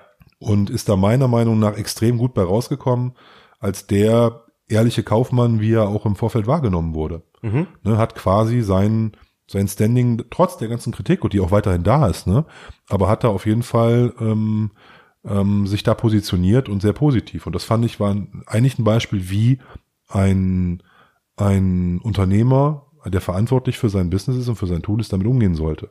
Ja. Also der Marco Bonn hat jetzt keinen da Anwälte auf den Hals gehetzt oder sofortiges äh, äh, Diskussionsverbot äh, gefordert oder sowas, ne? Oder diesen Thread zuzumachen, sondern ist halt reingegangen und hat seine Position dargelegt und ähm, sagt, die, am Ende des Tages muss mir das gefallen. Ich bin der Unternehmer, ich ist mein unternehmerisches Risiko und ich finde das Etikett super und deswegen haben wir das so gemacht. War ich bei allen Etiketten so. Ja. Ne? Und ähm, zum Thema Sexismus hat er, glaube ich, gesagt, äh, dass er das Zeug verkaufen will und dass das natürlich auch den, den Kriterien entsprechen muss, was ich auch eine ehrliche Antwort fand. Ne? Also man kann ja weiterhin drüber streiten, ne? aber ähm, fand ich gut und ähm, ja, das ist so, wie ich mir, wie ich mir das eigentlich vorstelle, wie auch Unternehmen mit ihren Kunden umgehen. Ne? Und ähm, ich hoffe nicht, dass das Beispiel, äh, was ich, was wir jetzt äh, besprochen haben, da ähm, im negativen Sinne Schule macht, ähm, weil äh, bei solchen Unternehmen, da möchte ich kein Kunde von sein, muss ich ehrlicherweise sagen, ne? Weil ich hätte es gut gefunden, wenn auch in dem Fall der Typ einfach mal die Eier gehabt hätte, da in den Ring zu steigen und zu sagen, ey, wir machen halt ein Luxusprodukt, wir, wir investieren hier eine mega Kohle in unsere, in unser Design, in, in Werbekampagnen und in Marketing und das müssen wir wieder reinholen. Wir machen nur ein paar Flaschen. Das ist ja auch alles mit kleiner Auflage und so, deswegen die hohen Preise, Punkt. Kann man ja machen. Ja. Ne? Also, dann hätten die Leute vielleicht immer noch gesagt, ja, ist ja wahnsinnig, aber da wäre der deutlich besser bei rausgekommen, ne? finde ich. Dann hätte ich gesagt, okay, andere Philosophie muss man ja nicht kaufen, alles fein. Das stimmt. Ja, aber so sind die für mich gebrannte Kinder eigentlich, ne? Ich glaube aber auch, ähm, wir und alle Forums-User sind in keinster Weise Zielgruppe für dieses Unternehmen. Ähm, das ist, glaube ich, wirklich was Exklusives. Ähm, da wird auch im Endeffekt wahrscheinlich nicht direkt der Whisky verkauft, sondern einfach nur die Exklusivität des Produktes. Und ähm, vielleicht ist es auch gewollt, dass darüber einfach nichts weiter im Internet gefunden wird, ähm, um das einfach auch exklusiv zu halten. Ne? Ich habe das dann nur auf dieser Webseite ähm, und niemand anderes kennt das. Ja, ich bin vielleicht als Käufer der Erste, der das gefunden hat und kaufst genau deswegen. Kann ich mir gut vorstellen. Warum auch nicht? Ja, ist, ich habe aber mal geguckt, es gibt schon, also diese, die Spirituose wird schon von dem einen oder anderen besprochen. Aber eben halt nicht als getrunkene Flasche, sondern es ist mehr so Werbeplattform, ne? Also, Okay. Wo so, ja, wir stellen jetzt eine neue Spirituose vor, haha, hat jemand ein bisschen Kleingeld, kostet 90.000 Euro die Flasche. So. Also relativ unkritisch einfach nur die, die, die Notes abgelesen, also den, eigentlich den Text von der Homepage kopiert Ja, und wir stellen heute was Neues vor, so. Also eine quasi, ja, wie so Blogger, die halt so Werbung schalten, so, so mäßig. So kam mir das zumindest vor.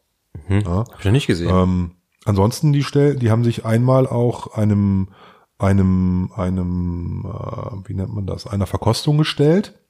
Und zwar, ich kenne dieses Logo nicht, aber Meiningers ISW, Ja, ähm, da haben die für den 18-Jährigen eine- Goldplakette bekommen. die bekommen, ja.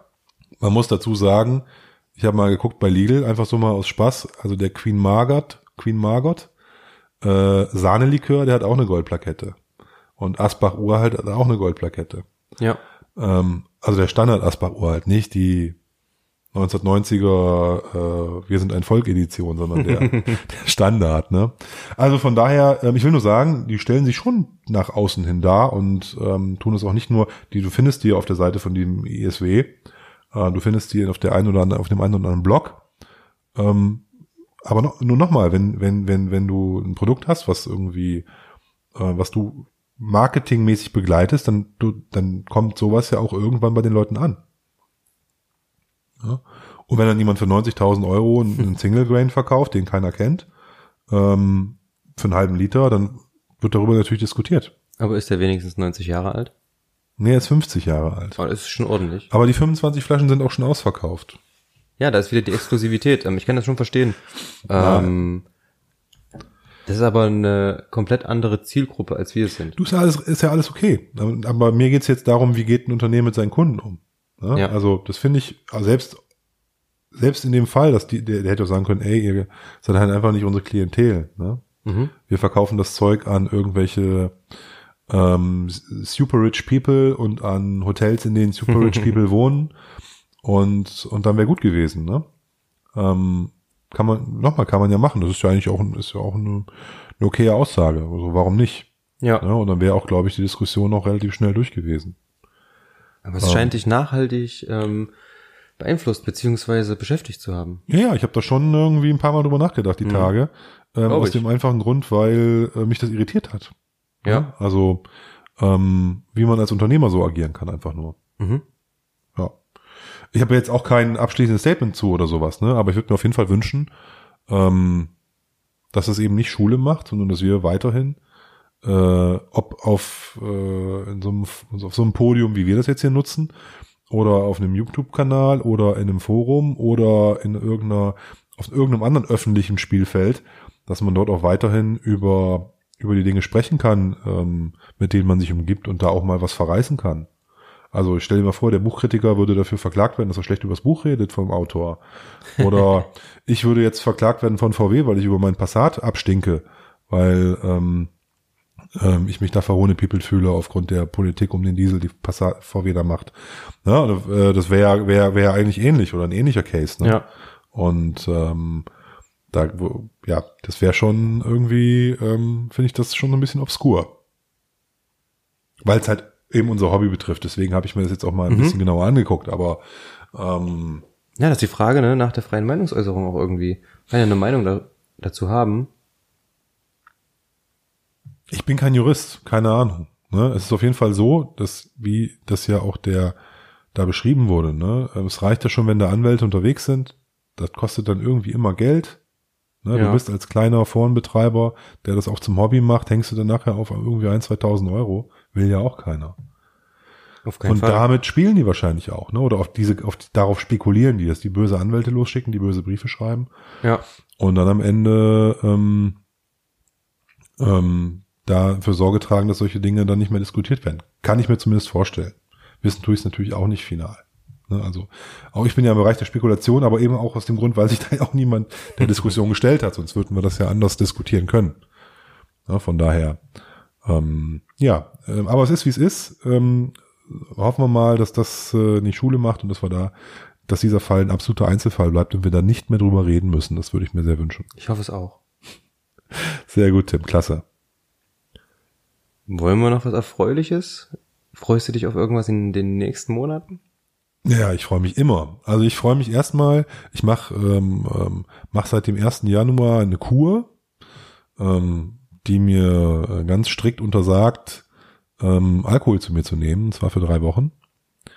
Ähm, so eine Art Dry January quasi. Allerdings Mhm. sind es nur, sind's nur 21 Tage. Und da freue ich mich natürlich drauf, wenn diese Kur auch wieder vorbei ist. also so gut mir die auch tut, wenn ich meine inneren Organe mal auf einen, auf einen, auf einen Jahresurlaub schicke, Ähm, das ist mit Sicherheit ähm, in vielerlei Hinsicht gesund. Nichtsdestotrotz ähm, freue ich mich natürlich auch, wenn es vorbei ist und ich dann auch wieder den einen oder anderen Ram genießen kann. Ne? Also ist jetzt so ein kurzfristiges Ziel. Ne? So, ähm, ich bin im dritten Tag, von daher. Ähm, du hast noch gute Laune. Ja, ich versuche das zumindest. Noch die ersten Tage sind immer die schwersten. Ne? Also da ähm, nach so fünf, sechs Tagen hat man sich so irgendwie eingetunt, dann geht das so, aber die ersten fünf Tage sind eigentlich so die härtesten. Dann zum Schluss, wenn du weißt, es sind nur noch zwei, dann wird es auch nochmal hart. Aber ähm, ja, alles gut. Ähm, also es, ist vor, es geht jetzt nicht um den Alkohol so sehr, sondern darum, dass ich auch äh, auf weites, also komplett auf Kohlenhydrate und weitestgehend auf Fett verzichte. Na, da bleibt halt nicht mehr viel übrig. Schöne Eierdiät. Ja, da ist auch Fett drin, ne? Also ich darf, ah. ich darf am Tag, äh, darf ich äh, zwei Eiweiß und ein Eigelb essen. Okay. Ja, das ist mein, mein, mein Fettgehalt, den ich dann für den Tag zu mir nehmen darf. Also alles auf kleiner Flamme. Aber wie gesagt, ist eine ganz, ganz coole Geschichte. Ähm, deswegen, da freue ich mich natürlich drauf, wenn dann der, der Januar sich dem Ende neigt. Ansonsten haben wir ähm, noch zwei Veranstaltungen hier in der Region um Leipzig ja, äh, auf die ich ah. mich auch sehr freue, wo ich auf jeden Fall, eine fällt noch in meine Kur, aber das ist nicht schlimm, da war ich letztes Jahr auch zu dem Zeitpunkt, wo ich meine Kur gemacht habe. Das mache ich ja immer im Januar. Okay, aber unterbrichst du dafür? Nein, nein, nein, nein. Okay. Ich bin da nur dahin zum Quatschen und ähm, trinke da halt nicht. Das ist ja absolute ähm, Selbstgeißelung. nein, nein, das ist schon ganz cool. Also das, du kannst ja in einem anderen Glas riechen und so. Das ist ja auch mal, wie gesagt, finde ich nicht so schlimm. Ja, das stimmt. Das hält sich dann ganz. Ich gehe dann natürlich auch Sonntagvormittag dahin um elf, wenn die aufmachen. Warst du im Weil, letzten, äh, ja, im letzten Jahr Sonntagvormittag? Ich war da Sonntagvormittag. Da hätten ja, wir uns ja sehen können. Schade. Ja, da kannten wir uns, glaube ich, noch nicht, ne? Nee, da kannten wir uns noch nicht. Und deswegen haben wir uns da äh, vielleicht sogar gesehen, aber nicht erkannt. Ja. Ähm, ich bin da auch, wie gesagt, nur rumgelaufen, habe mit irgendwie Leuten gequatscht mhm. und äh, habe mir ein paar Samples abgefüllt. Da hatte ich irgendwie sechs, sieben Glasfläschchen in der Tasche und habe mir halt ein paar Sachen mitgenommen. Okay. Das kann man dann ja auch gut machen und das war dann auch fein. Nein, und zwar, ähm, wir reden gerade, ohne es gesagt zu haben, reden wir nämlich von Trebsen. Was ist ähm, da? Was ist Trebsen das? ist ein kleiner Ort in der Nähe von Grimma. Ja. Und dort, dort, dort gibt es ein Schloss, das Schloss Trebsen. Und da findet äh, eine Whisky-Messe statt. Okay. Und zwar ist das, jetzt muss ich aufpassen, dass ich keinen Quatsch erzähle, vom 18. bis 20. Januar, Freitag, Samstag, Sonntag eine wunder, wunderschöne Location. Ist halt so ein altes Schloss. Da finden im Sommer mhm. immer so Ritterspiele und so ein Quatsch statt. Die größten Highland Games außerhalb Schottlands. Die größten Highland Games außerhalb Schottlands. Hätte ich jetzt nicht gewusst, aber äh, die Location ist wirklich super. Gibt's mehrere Säle. Das verläuft sich so ein bisschen. Du kannst in so einen Burghof reingehen. Da wird dann irgendwie gegrillt und also wirklich super, super nice und nett. Bisschen familiär. Ist nicht jetzt nicht so riesig, wie man das von den ähm, von den Whisky-Messen kennt, wo man so eine Halle hat, wo irgendwie so gefühlt 300 Aussteller drin sind, ne, so, sondern es sind wirklich so Räume, die von diesem, diesem, diesem Mittelalter-Flavor leben. Und da sind dann wirklich auch nett diese Stände reindrapiert und das ist wirklich toll. Und äh, da gibt es klar die klassischen ähm, klassischen Aussteller, die halt ähm, zu großen Spirituosenkonzernen hören, wie Campari oder sowas ähm, die dann ihr Portfolio mit Belveny, Glenfiddich und so einem Zock dabei haben. Dann gibt es dann eben die ähm, übergeordneten äh, unabhängigen Abfüller, wie eine Anamna Halber oder Maltbarn ähm, oder Alba Collection. Ne, Quatsch, Alba Collection war die mit den Karten, ne? Ja. Alba Collection war die mit den Karten. Genau, hier, ähm, auch noch wichtig, ähm, Alba Collection, wenn jemand eine gute Whisky-Karte haben möchte, also eine geografische Karte, wo die Distillen eingetragen sind, die Regionen eingezeichnet sind und sowas, gibt's quasi für alle Länder, wo es Sinn macht. Alba mhm. Collection, cool. Habe ich mir letztes Jahr auch irgendwie zwei Karten, glaube ich, gekauft. Ähm, dann gibt es ja auch so Sachen wie irgendwie so ein Fleischer und äh, lokales Bier und ähm, ja, schicke Sachen. Ähm, und natürlich die lokalen, die lokalen Whisky-Größen hier aus der Region. Yep. Ähm, der Jens Fahr mit seiner Altstadtkneipe Nummer zwei, der Whiskystube. Ähm, Tabakonto Leipzig ist da. Ähm, ich glaube, der Mario Besoke mit Stillman's Dram ist da. Habe ich noch jemand vergessen? Mm, ich weiß nicht, wer noch kommt in diesem Jahr. Ich glaube, das, ja, das, das sollten sie schon fast sein. Ähm, der Whisky-Herbst ist noch da. Also Whisky Berlin ja. hier mit, ich glaube, der Kanzler ist das. Der Whisky-Kanzler. Brennerei Hubble äh, aus Spockhövel in der Nähe von Wuppertal sind da. Feinbrand Taucher kenne ich nicht. Ja. Finch ist, glaube ich, auch Whisky aus Deutschland. Yep. Ja, also sind schon ein paar, sind schon ein paar ähm, Aussteller dabei. Aber wie gesagt, alles nicht so riesig, sehr familiär, sehr nett gemacht. Ja. Und ähm, kann ich wärmstens empfehlen, äh, selbst wenn man nicht trinkt und da nur mal so zum Gucken hinfährt, kann man gut was essen, kann man eine schöne Zeit verbringen. Mhm. Macht richtig Laune. Klingt Genau. 18. bis 20. Januar. In Trebsen. Ja, und In Trebsen bei Grimma.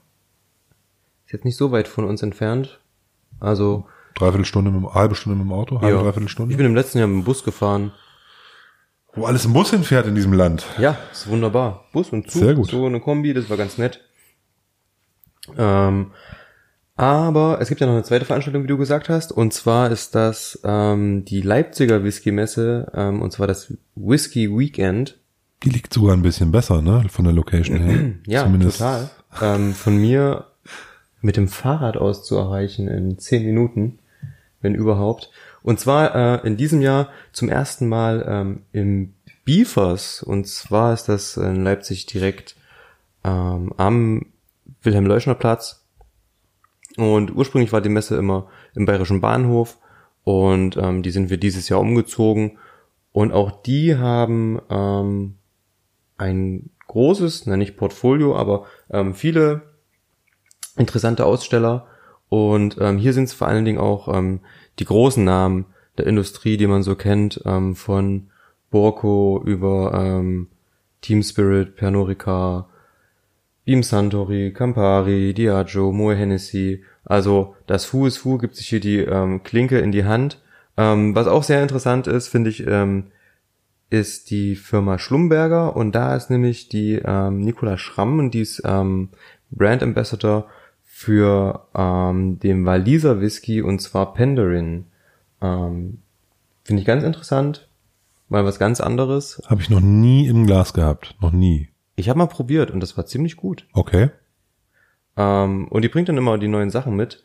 Ähm, aber auch so interessante Sachen wie ähm, die Isle of Harris Distillery, die im Moment nur Gin herstellt und jetzt kurz, ich glaube vor Weihnachten, ihren ersten dreijährigen Whisky ähm, aus dem Fass geholt hat. Leider gibt's da noch keinen ähm, Whisky hier in Deutschland. Ähm, ich habe nur ähm, über die Social-Media-Kanäle beziehungsweise in einer ähm, Newsletter-E-Mail davon mitbekommen, dass jetzt endlich der erste Dreijährige fertig ist und ähm, der Gin ist so gut, dass der extrem knapp ist ähm, und schwierig in Deutschland zu bekommen, eigentlich nur über die ähm, eigene Webseite und ein paar kleine ähm, ja lokale Läden. Und da bin ich sehr gespannt. Vielleicht sehen wir da auf der Messe schon was von der Abfüllung, was ich aber fast nicht glaube. Ähm, auf jeden Fall ist da der deutsche ähm, Brand Ambassador da. Ähm, Also wer auf Gin steht, kann da vielleicht noch einen Gin mitnehmen, ne? Also irgendwas werden die ja bestimmt da ausstellen. Ja, ja, da gibt's immer ähm, auf Ja. jeden Fall Gin. Ähm, das Besondere ist ja, dass der, ähm, glaube ich, mit einer Art Seegras oder Seetang, ähm, Sea Kelp gemacht wird, ähm, was dem so eine ganz ähm, interessante Note gibt. Ich habe auch eine Flasche zu Hause, ist wirklich ähm, sehr, sehr leckeres Zeugs. Ähm, ansonsten, was ist noch interessant in Leipzig? Ähm, die Jungs von Holzbirne sind wieder da und zwar machen die ähm, Lampen aus Whiskyflaschen. Und zwar nicht nur irgendwelche komischen, einfachen Lampen. Und zwar füllen die diese ähm, Lampen mit einem Liquid oder mit einem Gel, was danach so aussieht, als wäre die Flasche wieder voll. Also ist ganz interessant. Ähm, man hat dann quasi den Lampenschirm und ähm, die Flasche hat dann einen wunderschönen Fuß. Ist was ganz Nettes, was man sich dann als Whisky-Liebhaber zu Hause hinstellen kann. Ähm, und das Wichtige ist, ich meine, ich habe zu Hause auch schon mal so eine Lampe gebaut, die ist aber nicht vom TÜV abgenommen. Ähm, die Jungs haben ein Siegel und ähm, da kann man sich auf jeden Fall auf der sicheren Seite fühlen. Siegel sind immer ganz wichtig in Deutschland, das stimmt. Ja, stimmt. Brauchen wir Ja, unbedingt. das- Siegel, das ohne stimmt, Siegel geht hier gar nichts. Ansonsten gibt's ähm, ähnliche ähm, Aussteller wie auch in, ähm, in Trebsen. Ähm, der Jens Fahr wird da sein, ähm, Fanbrand Taucher, Nico Kermes wird da sein ähm, und so einige andere ähm, lokale äh, Aussteller aus beziehungsweise um Leipzig herum. Ja, cool. Also das, das ähm, ohne die, also ich kenne kenn das Beefers nicht. Ich weiß, ich war in dem, also das, das war davor mal ein anderes Steakhouse, da war ich ein paar Mal essen früher. Von daher kenne ich die Location so, wie sie ähm, vor ein paar Jahren ausgesehen hat. Das ist schon eigentlich ganz nett. Das Beste aber ist wirklich einfach, das ist in der Innenstadt von Leipzig, ne? Ja. Also hinterm Burgplatz, das ist wirklich absolut zentral. Zentraler kann man sowas gar nicht machen. Und das ist natürlich schon wirklich richtig gut, dass man da abends halt einfach in irgendeine Bahn oder einen Bus fallen kann oder nach Hause fahren kann, ne? Ja. wenn man dann, dann da äh, zum Abend noch da ist. Nee, finde ich klasse. 22. und 23. Februar Genau. habe ich hier gesehen, ist noch ein bisschen hin, aber be prepared. Ich freue mich absolut. Ähm, ich war auch schon die letzten paar Jahre dort, als es noch an der anderen Location war. Ähm, war immer sehr ähm, schön, die Leute mal wiederzusehen, ein bisschen zu schnacken. Es waren immer schöne Abfüllungen da. Ähm, wir hatten es letztens von dem ähm, Kill Dalton von Maltman. Ja, Ähm, genau. Das Und der war im letzten Jahr dort der ähm, große Renner ähm, auf der Messe, so ein kleiner Geheimtipp, ähm, weil, äh, oh, das ist doch dieser ähm, Mord von der Südküste Eilas. Genau, ja, ja. ähm, Cool. Von daher, ja, total interessant und ähm, ist quasi unser Heimspiel, von daher freue ich mich besonders darauf. Eigentlich müssten wir jetzt noch drüber reden, was man so alles bei sich haben sollte, wenn man so eine Messe besucht, aber ich glaube, wir sind ein bisschen aus der Zeit gelaufen. Ne? Ich weiß nicht so genau. Ich habe nicht mehr drauf geguckt. Ja, fünf Minuten haben wir noch. Fünf Minuten haben wir noch. Da dann sollten wir das nochmal eben touchen, das Thema, wenn wir es auch nicht ausführlichst ähm, äh, eruieren können. Aber ich, es gibt ja so ein gewisses, ähm, gewisses äh, Package an Dingen, die man irgendwie bei sich haben sollte, wenn man so eine Messe besucht. Nummer eins, Sampleflaschen. Sampleflaschen, leere Sampleflaschen. Warum? Wenn man was ganz Interessantes findet, was man eventuell nur auf der Messe findet oder wo man der Meinung ist, dass man das ähm, so schnell nicht wieder sehen wird, füllt man sich das in eine Sampleflasche ab und verkostet es oft nicht auf der Messe, ähm, um das einfach zu Hause in Ruhe, in gediegener Atmosphäre verkosten zu können. Ähm, da auf einer Messe ist es natürlich immer ein bisschen hektisch, ja. Ähm, und ich glaube nicht, dass man da auch die Zeit hat, sich wirklich mit einem Malt über. Manchmal ist es ja so, dass man sich eine Stunde mit dem beschäftigt und ähm, dafür ist eine Messe einfach nicht geeignet, ja. Und deswegen einfach ein paar Sampleflaschen eingepackt und dann ähm, freuen sich auch die Aussteller, dass sie einem mal fünf oder zwei CL abfüllen können. Ganz wichtig. Ich glaube, wichtig ist ähm, neben diesen Sampleflaschen, wenn man denn dort was trinken möchte, also das ist wichtig, aber es ist deutlich entspannter, äh, ein Glashalter. Ich habe da sehr gute Erfahrungen mitgemacht. Das ist halt quasi so ein Lanyard, der so eine spezielle äh, Verbandung unten dran hat, wo man halt sein Glas einhängen kann. Wer aus Norddeutschland kommt, der kennt das so von irgendwie Schnapsgläsern, die dann an so einem an so einer Kordel baumeln, wenn man da irgendwie auf so einer gepflegten Landpartie mit irgendwelchen Leuten unterwegs ist. Aber das ist wirklich cool, weil man hat beide Hände frei, muss sich die ganze Zeit ein Glas in der Hand halten, was man dann im Zweifel auch irgendwo kaputt haut, wenn man dann da den ganzen Tag das tragen muss oder es einfach so locker in eine Tasche reinlegt. Finde Hm. ich sehr entspannt. Ich weiß, ist nicht jeder Freund von, aber ich habe das jetzt einmal mitgehabt auf so einer Veranstaltung und es war für mich das beste Utensil, was ich eigentlich dabei hatte. Wirklich? Ich habe die Leute bisher einfach nur belächelt, die so ein Teil um hatten. Du, dann, äh, vielleicht ähm, ähm, äh, gehört das ja auch belächelt, ne? Aber ich finde, es ist halt einfach saupraktisch. Man sieht ein bisschen drollig aus, wenn man ein Glas um den Hals hängen hat, aber ähm, das macht macht absolut Sinn, meiner Meinung nach. Aber ich muss zugeben, ich habe auch so ein Teil zu Hause, aber noch nie benutzt. Vielleicht in diesem Jahr mal schauen, aber eigentlich nicht. Ja, du musst, es gibt keinen Zwang, ne? Wenn du dein Glas die ganze Zeit in der Hand halten möchtest, auch okay. Ja? Ansonsten empfehle ich halt ähm, irgendwie noch ein Fläschchen Wasser. Es Definitiv. Gibt, es gibt eigentlich fast überall an den Ständen auch Wasser oder an vielen. Ja. aber wenigstens so einen halben Liter nochmal ähm, äh, stilles Wasser in der Tasche zu haben, entweder um sein Glas mal in Ruhe auszuspülen, ohne irgendeinem Stand stehen zu müssen, oder einfach auch mal was zu trinken. Wichtig ist wirklich trinken auf den Veranstaltungen und damit meine ich nicht nur Spirituosen, sondern vor allen Dingen viel Wasser, damit man irgendwie durch so einen Nachmittag oder Abend kommt, um diese Malls auch dann zu vertragen, wenn man denn dann vor Ort ist. Essen mitnehmen braucht man, glaube ich, nicht. Da gibt's eigentlich immer irgendwie was Ja. Leckeres. Also sich da irgendwie einen, äh, zwei Bibis einzupacken, ist, glaube ich, Quatsch. Äh, da, da verhungert man nicht. Ähm, was man vielleicht noch bedenken sollte, ist eine anständige Tasche. Also je nachdem, wie voll so Veranstaltungen sind, ist ganz schrecklich, wenn dann jemand so einen Rucksack um hat und den dann an jedem Stand erstmal absetzt und dann drei Leute umhaut, die da irgendwie mit ihrem Glas stehen. Also im, in Berlin war das so, das war halt auch dann relativ voll am, am Abend zur, zur Großkampfzeit. Und wenn da jemand mit so einem Rucksack durchmarschiert ist, dann beim, beim Rucksack absetzen äh, mit seinen Ellbogen da um sich äh, gewütet hat, böse Blicke kassiert hat und die Leute, dieser Rucksackmensch das nicht mal mitbekommen hat, dass der da drei Leute fast umgeschubst hat. Äh, das ist halt blöd. Ne? Von daher ist so eine Umhängetasche oder so eine Notebooktasche oder irgendwas, was man sich so um, um die über die Seite hängen kann, mit Sicherheit praktischer, falls man die ein oder andere größere Flasche auch mitnehmen möchte. Ja, das stimmt. Ab und zu gibt's ja auch Messerabfüllung. Wird es, glaube ich, in diesem Jahr in Leipzig auch geben. Äh, bin ich gespannt, äh, was da kommen wird. Ich auch. Ähm, es gibt auf jeden Fall auch den einen oder anderen äh, unabhängigen Abfüller, der dann zur Messe dann eben halt, wenn auch keine Messeabfüllung, aber dann neue Abfüllung mitbringt, Ja. die es dann dort das erste Mal gibt. Oder die es dann nur dort gibt oder sowas. Das ist schon immer ganz cool. Ja. Genau. Ich glaube, das sind schon die wichtigsten Ausrüstungen. Ansonsten Bargeld ist nicht so wichtig. Kreditkarte kann man auch fast überall bezahlen.